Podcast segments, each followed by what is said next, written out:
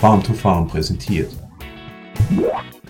Farmfluencer, der Podcast für deinen Boden. Wir haben dieses Jahr erstmalig damit äh, experimentiert, die Zwischenfrucht im Herbst hoch abzumähen. Warum wir das gemacht haben und meine Überlegungen dazu, die möchte ich mit dir in diesem Video teilen. Hallo und herzlich willkommen bei diesem Video von Farm to Farm. Mein Name ist Christoph Gutscher, freut mich, dass du wieder dabei bist. Wenn dir unsere Videos gefallen, dann abonniere unseren Kanal auf YouTube oder in den sozialen Medien. Also wir haben heuer das erste Jahr, das erste Mal die Zwischenfrucht im Herbst abgemäht. Ähm, und zwar hoch abgemäht. Prinzipiell die Zwischenfrucht wurde angesät äh, am 16. Juli dieses Jahr nach gleich direkt einem Tag oder am selben Tag eigentlich der Ernte. Ähm, dann hat es gleich einen Niederschlag gegeben. Das heißt, es waren optimale Bedingungen. Die Mischung, das ist eine Mycomax, äh, eine Farm-to-Farm-Mischung äh, mit teilweise überwinternden Komponenten und zusätzlich noch beimpft mit dem Mycorrhiza inoculat Rotella F. Die Mischung hat sich sehr, sehr gut entwickelt. Wir haben äh, sehr, sehr starke Entwicklung von den typischen äh, in, den Sommermonaten stark äh, wachsenden Pflanzen wie Ramtilkraut, ähm, Sudangras, Phacelia, äh, aber auch zum Beispiel Öl gehabt und deswegen haben wir dann uns äh, im äh, September überlegt, die Zwischenfrucht hoch abzumähen und das Ganze, und zwar das Ganze in Streifen, um eben einen Vergleich zu sehen, wie sich das ähm, entwickelt übers Jahr und möglicherweise auch im nächsten Jahr. Das hat ungefähr so ausgesehen. Ich habe das ja auch in den sozialen Medien geteilt und was haben wir uns jetzt dazu eigentlich gedacht? Warum haben wir das gemacht? Meine Überlegungen war, sind folgendermaßen. Erstens ähm, ist, ist, ist das Ziel damit, zu versuchen, das vegetative Wachstum der Pflanzen, der Zwischenfruchtpflanzen ähm, hinauszuzögern. Wie du ja weißt oder vielleicht weißt, im letzten Video habe ich das behandelt, ist es so, dass die Zwischenfrucht, die meisten Funktionen einer Zwischenfrucht mit der Blüte eigentlich aufhören. Also das Wurzelwachstum stellt sich ein, die Wurzelausscheidungen reduzieren sich auf ein Minimum. Organisches Material wird schon, in, wenn, wenn die, das generative Wachstum beginnt, also das Schoßen beginnt, das, wird das organische Material von der Qualität schlechter, das CN-Verhältnis wird bei den meisten Pflanzen länger.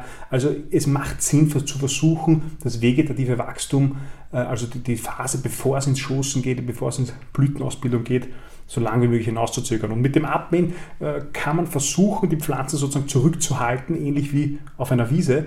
Ähm, und das ist ein Ziel ähm, dieser, dieser, dieser Möglichkeit, das im, im Herbst abzunehmen. Wir haben das ja Ende September gemacht und versucht. Das Risiko, das Problem dabei ist aber, ähm, und das hat sich bei uns etwa auch gezeigt, ist, dass man zu spät sein kann. Also weil wenn eine Pflanze, so wie in dem Fall jetzt da das Sudangras, schon, äh, bei dem es vielleicht noch am ehesten gegangen wäre, aber schon da so weit entwickelt ist, oder etwa die Sonnenblume schon blüht, dann tut sich da gar nichts mehr. Dann wächst, dann, gibt's, dann ist das erledigt, die Pflanze stirbt ab mit dem Abmähen. Das heißt, den richtigen Zeitpunkt zu finden, um sozusagen das vegetative Wachstum zu fördern, das ist, äh, glaube glaube ich, äh, sehr schwierig. Wenn es zu spät ist, wachsen die Pflanzen gar nicht mehr. Ähm, zweite Überlegung von mir ist, ähm, warum diese Maat möglicherweise sinnvoll ist. Ähm, man, man, kann damit versuchen, früher äh, tiefer liegenden Pflanzen Licht zu geben. Also ist ja so, die schnell wachsenden Pflanzenarten, wie, äh, die, wie schon, vor, die vor, schon zuvor genannt, hier bei uns im konkreten Fall, die ähm, nehmen ja sehr viel Licht in Anspruch und sorgen auch dafür, dass Pflanzen auf den unteren Etagen der Zwischenfruchtmischung, konkret etwa Leguminosen, Klee, Wicken, äh, weniger Licht bekommen. Und die Überlegung ist mit der Maat der Zwischenfrucht dieses, ähm, diese, die, frühzeitig, also vor dem Abfrieren, weil die, die Pflanzenarten würden ja sonst ohnehin im Winter abfrieren, frühzeitig schon sozusagen mehr Licht den Leguminosen, insbesondere den Kleearten äh, und hier auch noch in der konkreten, der konkreten Zwischenfrucht, den winterharten Klee, mehr Licht zu geben, dass sich der besser entwickeln kann und früher schon äh, sozusagen nochmal einen Schub bekommt. Der, ähm, der, das, das, das ist grundsätzlich von der Idee her, glaube ich, ganz gut. Das Risiko oder das Problem dabei ist aber natürlich, ähm, dass man, wenn man das mäht, natürlich auch Licht etwa aufs Ausfallgetreide kommt, etwa auf den Ausfallraps, so wie das bei uns zum Beispiel der Fall war, oder aber auch auf die Unkräuter.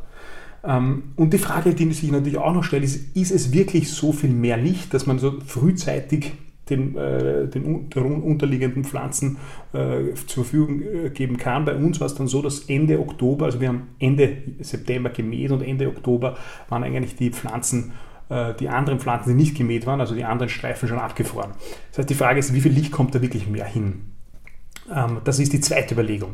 Die dritte Überlegung äh, ist, ähm, das macht aus meiner Sicht fast am meisten Sinn ist, man lässt sozusagen fertige Pflanzen früher verrotten. Ähm, wie gesagt, die weit entwickelten Pflanzen, die haben eigentlich ihre Funktion für die Zwischenfrucht ja schon erfüllt und, und mit der Maat kann man versuchen, schon früher dieses organische, diese, diese Pflanzen äh, so äh, zu terminieren, so zu zerstören, äh, zu, eben abzuschneiden, dass sie auf den Boden fallen und dort früher anfangen zu verrotten. Im Herbst ist der Boden ja noch warm, das heißt, es können die Verrottungsprozesse in Gang gesetzt werden äh, und und es ist nicht so, wie wenn die Pflanzen jetzt abfrieren würden und erst im Frühjahr verrotten könnten. Insbesondere auch noch äh, aufgrund dieser, äh, dieser, dieser hohen CN-Verhältnisse, die die weit entwickelten äh, Pflanzenarten haben, wie das Sudangras zum Beispiel oder auch das Rampelkraut, wenn es soweit ist, die binden ja bei der Verrottung frei verfügbaren Stickstoff und das will man ja eigentlich im Frühjahr oft nicht haben. Ähm, manchmal will man es, aber oft nicht und das macht, würde ja Sinn machen, wenn man versucht, sozusagen diesen Prozess in den Herbst zu legen mit, mit dieser Maat, indem man sozusagen schon im, Früh, im, im Herbst die, das, das organische Material auf den Bo zum Boden bringt und dort ähm, in den warmen Boden die Aktivität noch ausnutzt und vielleicht sogar verfügbaren Stickstoff, der sonst ausgewaschen wird, bindet im Verrottungsprozess und diesen, diesen, diesen, diesen Verrottungsprozess eben nach vorverlegt. Das ist meines Erachtens auch eines, einer der wichtigsten Überlegungen, birgt aber, ist aber auch nicht so einfach, birgt auch gewisse Risiken oder Nachteile, weil, wie sie gezeigt hat, beim Mähen ist es nicht so, dass das Material, das gemäht wird, wirklich zu Boden, am Boden fällt, sondern große Teile hängen in den Pflanzen, liegen also in der Luft. Äh, und wenn die da in der Luft hängen, Wochen oder Monate lang, dann ist meines Erachtens nach durchaus das Risiko nicht unerheblich, dass, äh, dass es zu Verlusten durch die Verwitterung einfach kommen kann ähm, und damit sozusagen Nährstoffe und Kohlenstoff eigentlich verloren ist, weil der muss ja eigentlich, das Ganze muss ja irgendwie zum Boden kommen, dass es dort von den Regenwürmern in die Regenwürmgänge gezogen wird und dann dort von den äh, Mikroorganismen zerlegt wird oder am Boden von den Pilzen verarbeitet werden und von Bakterien verarbeitet wird. Also wenn das an den Pflanzen hängt äh, und ähm, dann sind da wahrscheinlich Verluste da.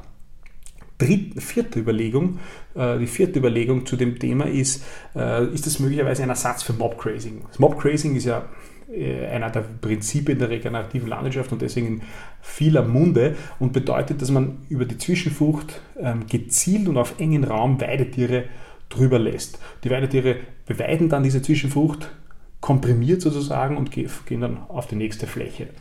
Ähm, das ist natürlich äh, relativ aufwendig und nicht oft, oft nicht praxistauglich, einfach aufgrund der Strukturen. Und deswegen ähm, könnte man sagen, okay, das, diese, diese Maat, das Mähen der Zwischenfrucht ist ja eigentlich ein, ein, ein Ersatz davon. Aber das Mobgrazing hat zwei entscheidende Unterschiede, die sehr, sehr wichtig sind, meiner Meinung nach. Erstens mal die Weidetiere, Schafe oder Rinder, die äh, verdauen ja das organische Material und leisten sozusagen eine Vorarbeit in der Verdauung für den Boden, wenn sie dann die Ausscheidungen wieder am Acker lassen. Und die zweite entscheidende, der zweite entscheidende Unterschied ist meiner Meinung nach diese beim Mobgrazing oder wenn man Weidetiere über die Zwischenfrucht lässt, dann treten die ja auch das organische Material in den Boden hinein und auch das hat äh, natürlich Effekte, weil damit sofort eine Verbindung zwischen Boden und organischem Material hergestellt wird, die Aktivität dadurch angeregt wird, vielleicht auch ein, ein, ein, allgemein durch die Bewegung im Boden Sauerstoff in den Boden kommt und die, die, die, die, die mikrobiologische Aktivität einfach angeregt wird.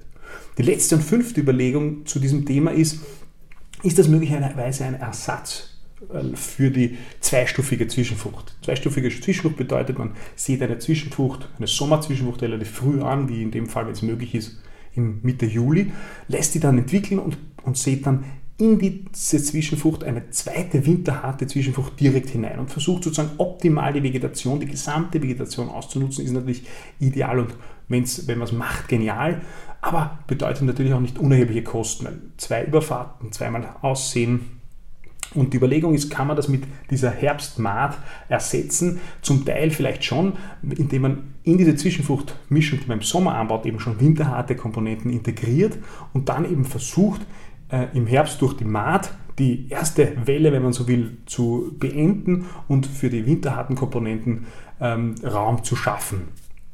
Ähm, das setzt natürlich voraus, dass dieses, dass dieses Mähen der Zwischenfrucht, dieses hohe Abmähen der Zwischenfrucht ähm, äh, auch kostengünstiger ist und das ist etwa in unserem Fall mit so einem Fingerschneidwerk oder Doppelmesser Mähwerk, ähm, wo man relativ große Arbeitsbreiten mit relativ geringen Leistung machen kann, durchaus verträglich.